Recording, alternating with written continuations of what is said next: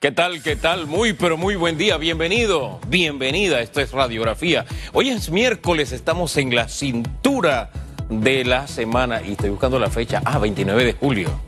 En estos días en que uno no para y los tiempos, uno termina de adaptarse a algunas cosas, de verdad que uno de pronto como que revuelve la mirada y no es que sienta espanto, es que no sabe qué día es, ¿no? Pero en fin, es, es y muy clarito, 29 de julio, este día no se va a repetir más en su vida, así que sáquele el jugo, exprímalo a lo máximo, de verdad.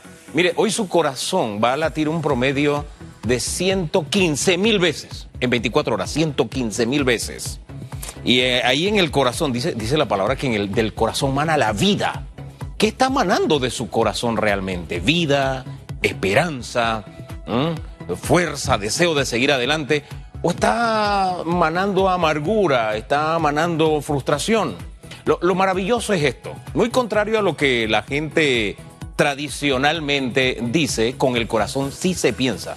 En el año 2009, un grupo de científicos descubrió que en el corazón hay un sistema autónomo similar al de las neuronas que transmite pensamientos. Por eso es que en el corazón desde hace muchos siglos la Biblia te dice, y hay voluntad, hay pensamiento, por eso se dirige siempre a tu corazón. Y hoy te digo, esas 115 mil veces que va a latir el día de hoy, esa fuerza que hay ahí, esa energía que hay ahí, que va a conducir, va a transmitir vida de verdad o va a transmitir otra cosa. Mira, ese es el primer órgano que se forja cuando eres un embrión. Es el primer órgano que se forma y es el que más trabaja, es el que lleva oxígeno y sangre a todo el cuerpo te insisto, ¿qué va a salir de tu corazón el día de hoy?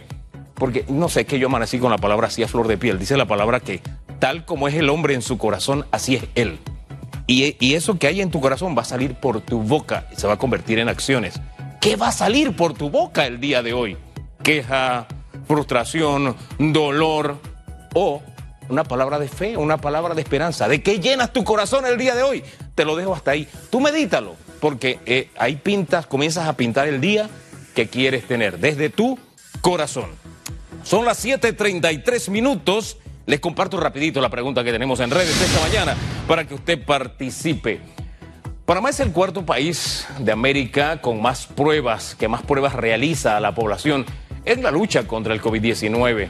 ¿Qué considera más efectiva la detección de casos, la contención del virus o el aislamiento de las personas contagiadas? Eh, vamos nuevamente a, plantearle la pregunta para que le quede todavía más clara. Panamá es el cuarto país de América que más pruebas realiza a la población en la lucha contra la COVID-19. ¿Qué considera más efectivo la detección de casos, la contención del virus o el aislamiento de las personas contagiadas? ¿Qué nos ayuda más? ¿Qué nos beneficia más? Ahí hay tres alternativas. Si usted tiene una cuarta o una quinta, bienvenida sea.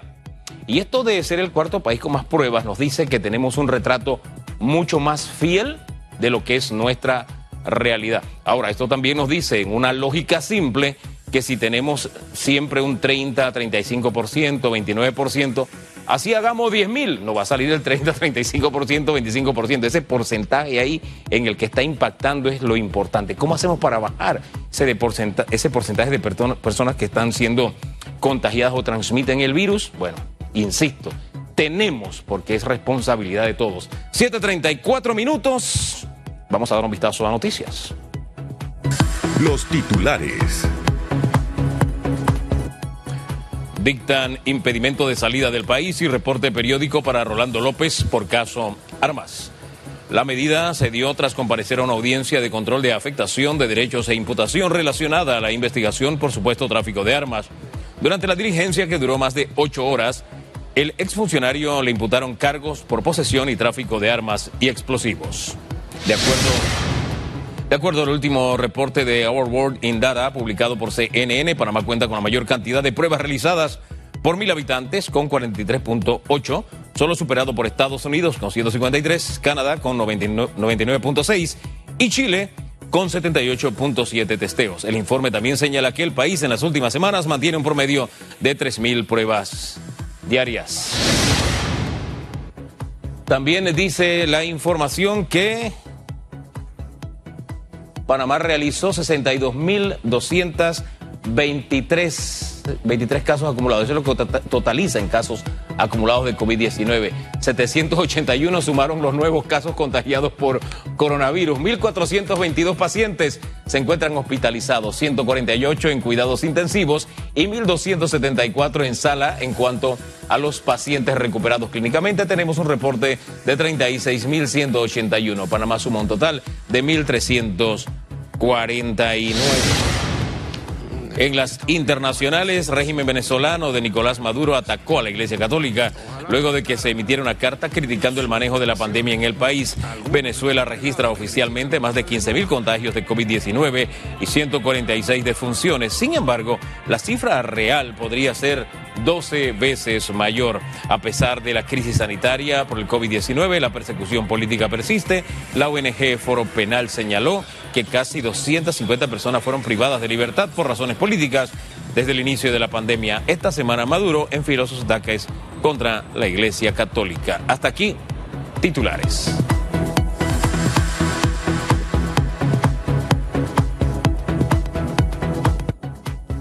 Son las 7:36 minutos. Le comparto rapidito otra vez la pregunta que tenemos en redes. Ahí está.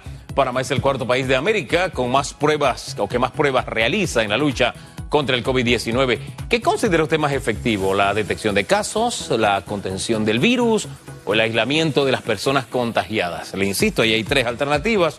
Si usted tiene una cuarta, pues decántese por ella, coméntenos. Y como siempre, le pedimos que use el hashtag radiografía. Ese es el hashtag, la etiqueta, para que su opinión cuente.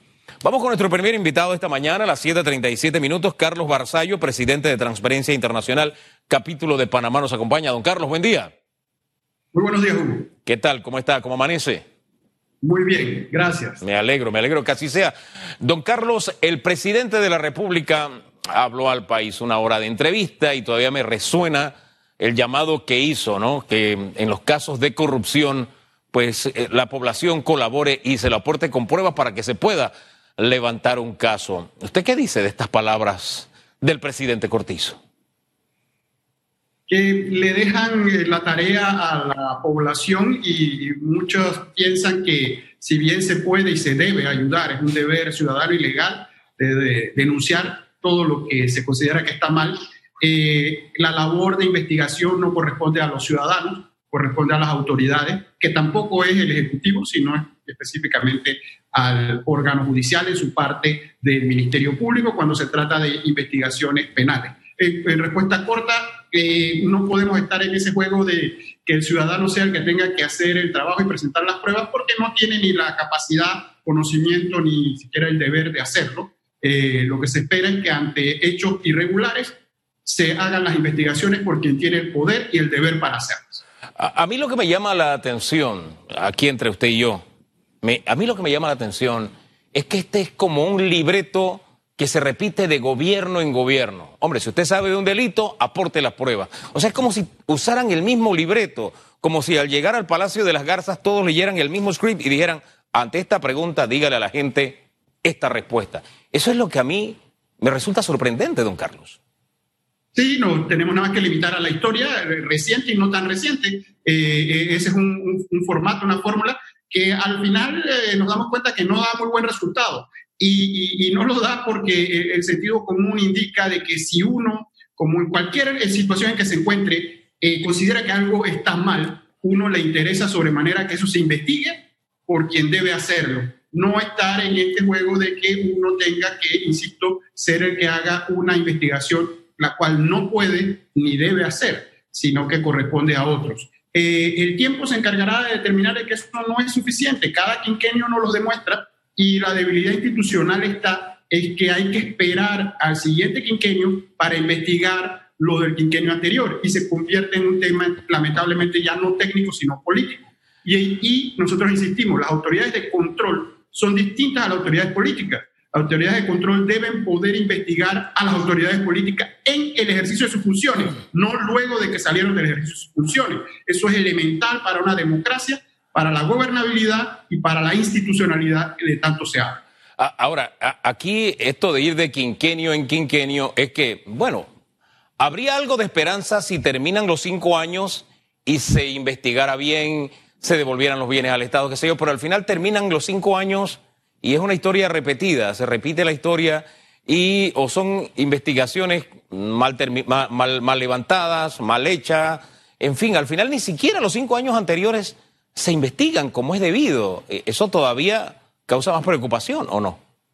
Totalmente, eh, no solo preocupación, sino frustración. Y si nos ponemos un poco eh, eh, cínicos, podemos ver que para algunos es un asunto de avances, pero muy, muy limitado, porque si nos vamos más atrás, eso ni siquiera sucedía. es decir, no había ni siquiera la investigación de un gobierno sobre el anterior. Ahora llevamos tres quinquenios donde eso se está dando, pero como bien señala, sin ningún resultado definitivo, concreto, final, ya sea para exoneración o para declaración de culpabilidad, lo cual entonces genera un problema mayor que el mismo caso. Nosotros no, tenemos que ver los casos individuales, pero también tenemos que ver el tema macro, en temas que esto, primero, el tema de la corrupción no es de personas solamente, es de redes.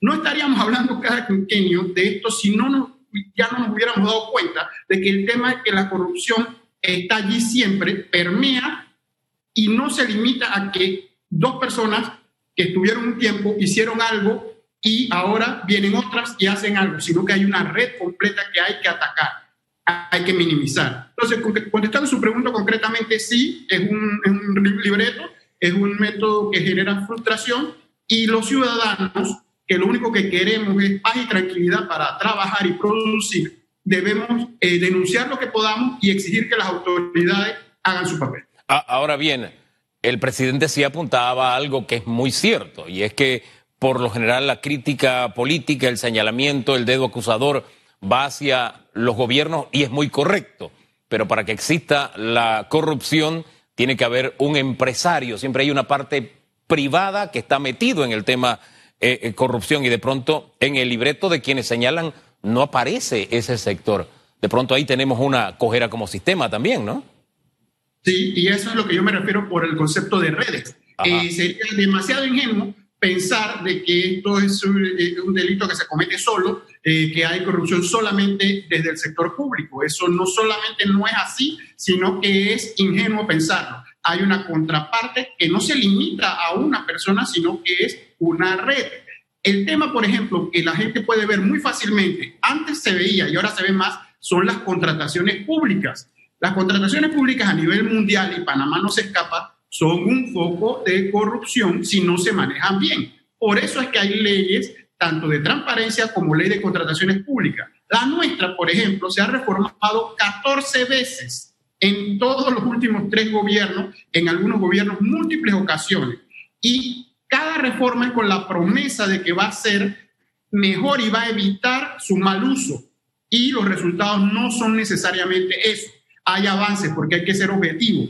La última reforma que entra en vigor ahora en septiembre tiene avances que reconocen aspectos técnicos nuevos, que, pero todo eso se queda en la superficie si no se va a la raíz del problema, que es el abuso de ciertas figuras, como por ejemplo la contratación directa, o ahora en el momento de la pandemia, las contrataciones por llamada de emergencia o urgencia, que ahí es donde está, con nombre y apellido, potenciales problemas que tienen que ser investigados. No solo en el tema de sobreprecios, que ustedes los periodistas eh, informan a diario de que el producto A se vende a un sobreprecio, eso es evidente, sino en el solo hecho de ser el único participante que pueda vender ese producto y no pueda venderlo otro o no puedan competir en buena lid varios proveedores. Ese es el kit del asunto, esos son ejemplos concretos que estamos viendo, esos son temas que se tienen que remediar. Ahora, tomando en cuenta esto último que nos ha dicho, eh, ¿qué evaluación tiene usted de la actual administración del manejo de los fondos públicos en estos meses de pandemia? Bueno, tenemos una eh, falta de información en cuanto a que se tiene que dar más detalles de las transacciones, de las, por ejemplo, si me reitero en el tema de las contrataciones, se tiene que publicar toda la información eh, sobre los contratos públicos. Eso no se está dando y eso se está requiriendo desde que esto inició en el mes de marzo, porque es un asunto indispensable que se publiquen todos los contratos con todos sus detalles, con todos sus beneficiarios finales, que significa las personas que van a recibir el beneficio de la compra del bien o servicio. Solo luego de que eso se dé, se puede hacer una rendición de cuentas y puede haber una auditoría ciudadana que podrá entonces evaluar si la compra se justifica o no, si el precio es bueno o no, o a quién va ese, esa compra.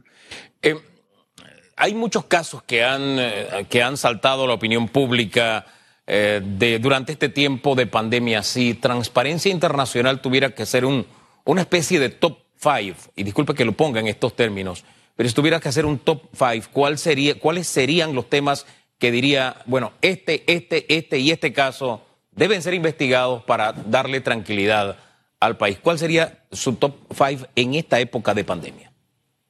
Sí, yo mencionaría, eh, por ejemplo, en ningún orden específico, pero el tema de los ventiladores fue un catalizador. Fue un tema que eh, dejó en evidencia, si se quisiera estudiar en el futuro en la escuela, este tema eh, es cómo no hacer las cosas y cómo sí se pueden hacer bien.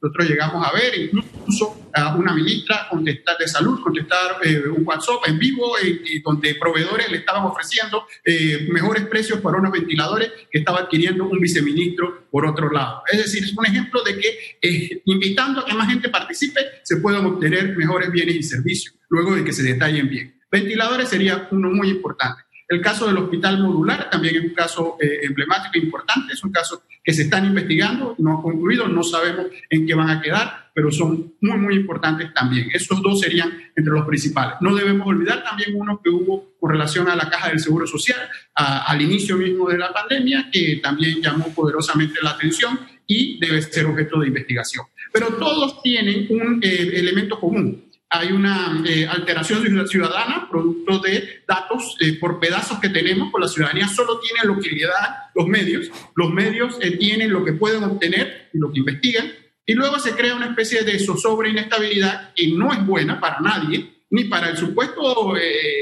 afectado, que si cualquier persona normal lo que quisiera es aclarar esto lo más pronto posible. Nos dilatamos entonces, nos gastamos hasta el próximo escándalo y comienza el ciclo de nuevo, lo cual es verdaderamente, eh, no tiene sentido, eh, nada más que si queremos estar entreteniéndonos en esto todas las mañanas, lo cual no tiene lógica.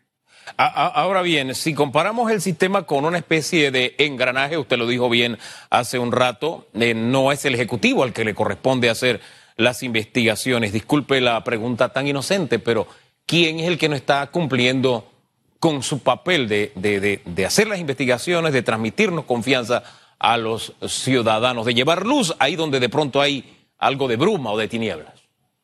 Eh, quiero aclarar, cuando, eh, e insisto en mi respuesta, eh, las investigaciones, si son a nivel penal, las lleva el Ministerio Público y las, solo investiga la decisión sobre un fallo de fondo, lo tiene el judicial, los jueces. Pero eso no exime al Ejecutivo en una parte que no es de, de investigación penal de, eh, tomar decisiones de con quién quiere trabajar.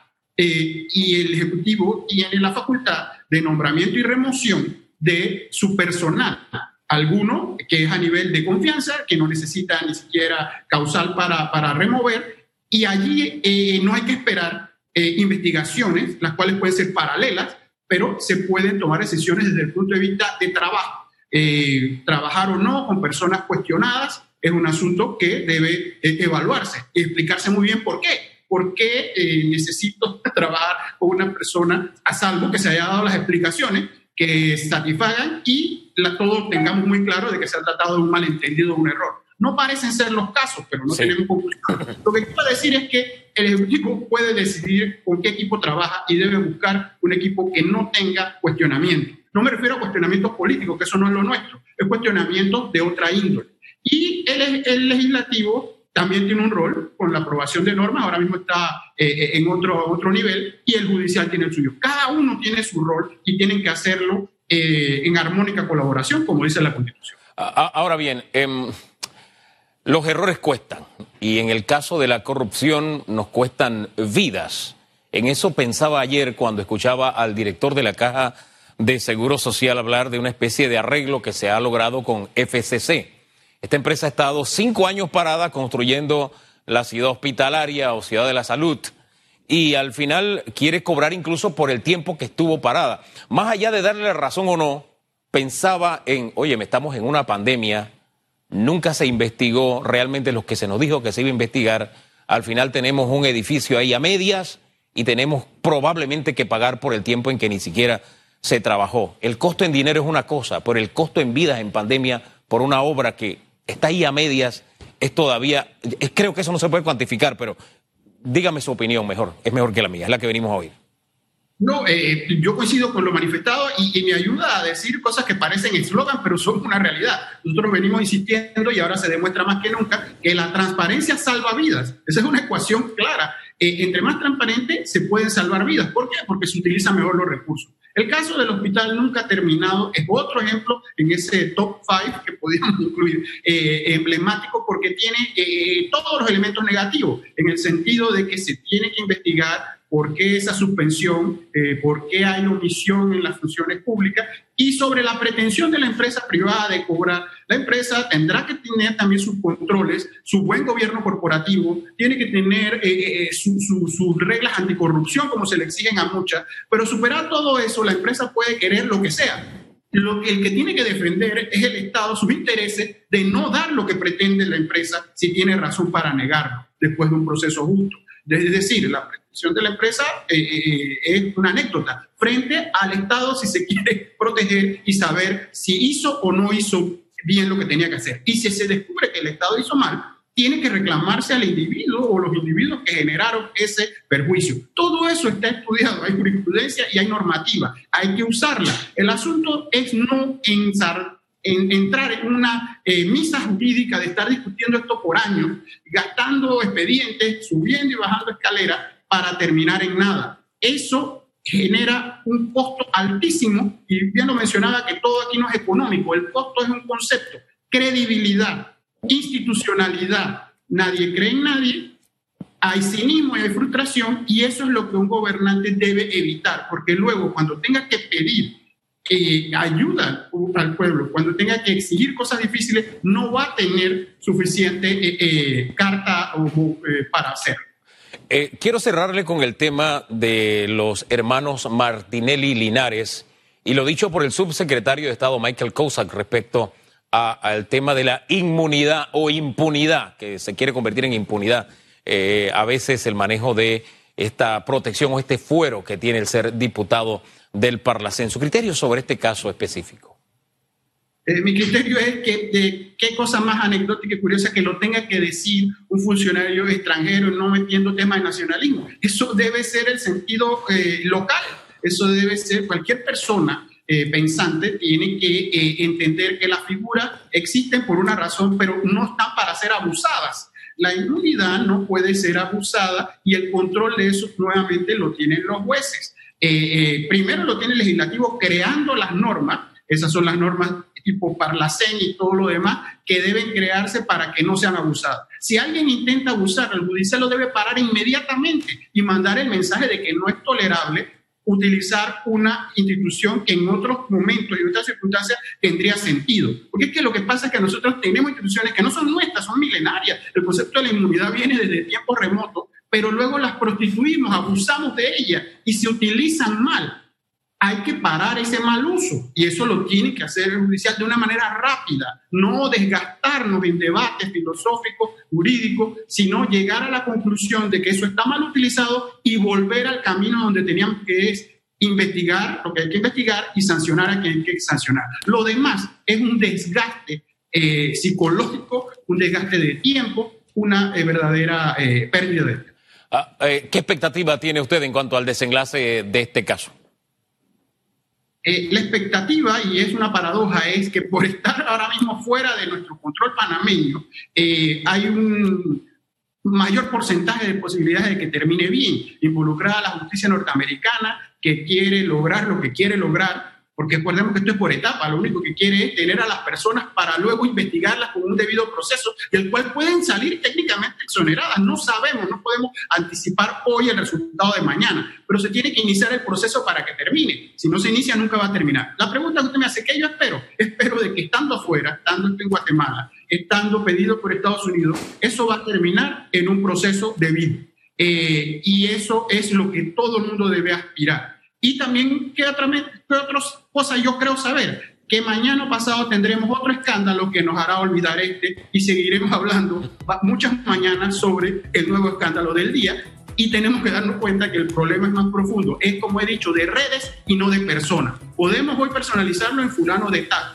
Pero si solucionáramos ese mañana, pasado mañana tenemos problemas si no hemos ido al fondo. Y es la impunidad y el hecho de que la gente tiene dudas sobre las instituciones y es lo que debemos evitar. Hombre, le escucho hablar y no siento pena ajena, siento pena patria, o sea, tener expectativa de que se haga justicia porque fuera. Wow, de verdad que, qué mal estamos como sociedad, de verdad que sí, en ese aspecto. Gracias, don Carlos, por conversar con Panamá a través de radiografía. Que tenga buen día. Muchas gracias a ustedes. Gracias, Carlos. Carlos Barzallo, Transparencia Internacional, hoy en radiografía. Y esa última esa última reflexión que hizo de verdad debemos interiorizarla. Nosotros debemos tener, tener sistemas, incluso en los propios partidos políticos, deben tener la capacidad de autodepurarse. En vez de protegerse los unos a los otros, bueno, deberían protegerse para lo bueno, pero coaligarse para lo que sabemos todos que es incorrecto. Es más, tener fundadas esperanzas de que se haga justicia porque un caso está en manos de la justicia de otro país. De verdad que eso como que a, mí me hace sentir incómodo. Pero bueno. Lo dejo hasta ahí. Vamos a la pregunta. Incómodo es una palabra diplomática. Vamos a la pregunta que tenemos en redes. Panamá es el cuarto país de América con más pruebas o que más pruebas realiza la población en la lucha contra la COVID-19. Eh, ¿Qué considera usted más efectivo en este caso? ¿La detección de casos, la contención del virus o el aislamiento de las personas contagiadas? Se puede hablar de responsabilidad ciudadana, de la estrategia de nuestras autoridades, en fin, de las cifras dadas ayer que son bastante halagüeñas. Ahí está el panorama abierto. Usted participe usando el hashtag radiografía. Pausa, regresamos con Flor y las glosas.